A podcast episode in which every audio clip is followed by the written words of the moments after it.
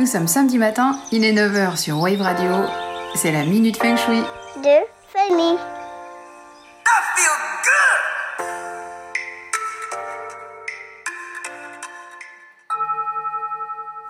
Bonjour Le chi est une notion un peu opaque pour nous autres occidentaux et pour bien le comprendre, on fait un petit flashback en Inde où est écrit le premier traité de l'architecture et de l'habitat, alias le Vastu Shastra. C'est ni plus ni moins que le grand frère du Feng Shui qui établit un mode d'emploi pour construire des habitations en symbiose avec la nature dans lesquelles les habitants ont la sensation de bien respirer. Cette croyance que santé et harmonie de l'habitat et santé et harmonie de ses occupants sont étroitement liées sera reprise en partie par la philosophie taoïste.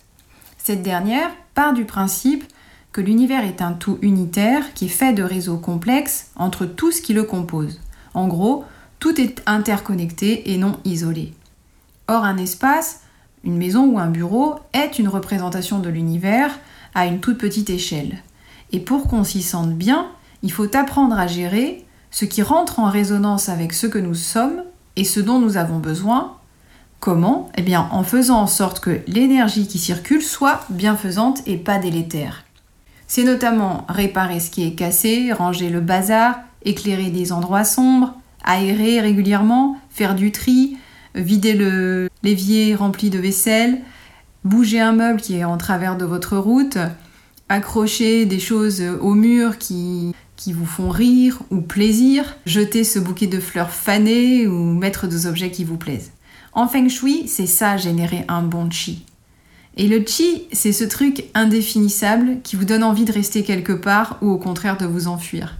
C'est aussi ce coup de foudre que vous ressentez pour quelqu'un ou ce sentiment que tiens, aujourd'hui les planètes sont bien alignées. Aussi invisible que le vent, mais que l'on ressent, c'est un peu comme l'oxygène. On ne le voit pas, mais on sait quand on en manque ou quand il y en a trop. Selon la qualité et les caractéristiques du chi, on a des endroits humides, oppressants, ou au contraire ressourçants et agréables, ou des entreprises où il y a des tensions, tandis que d'autres où les gens travaillent avec la banane toute la journée. Il a été prouvé que le fonctionnement du corps humain dépend à 70% de ce qui l'entoure, ce qui nous fait comprendre combien nous sommes dépendants de notre environnement. Alors, autant être vigilant et le préserver chez soi pour mieux se préserver soi et faire en sorte de faire circuler un bon chi. Samedi prochain, justement, je vous explique concrètement le lien direct que l'on peut établir entre la bonne énergie d'un lieu et l'énergie de ses habitants. Salut, bon week-end La minute s'enfuit de famille.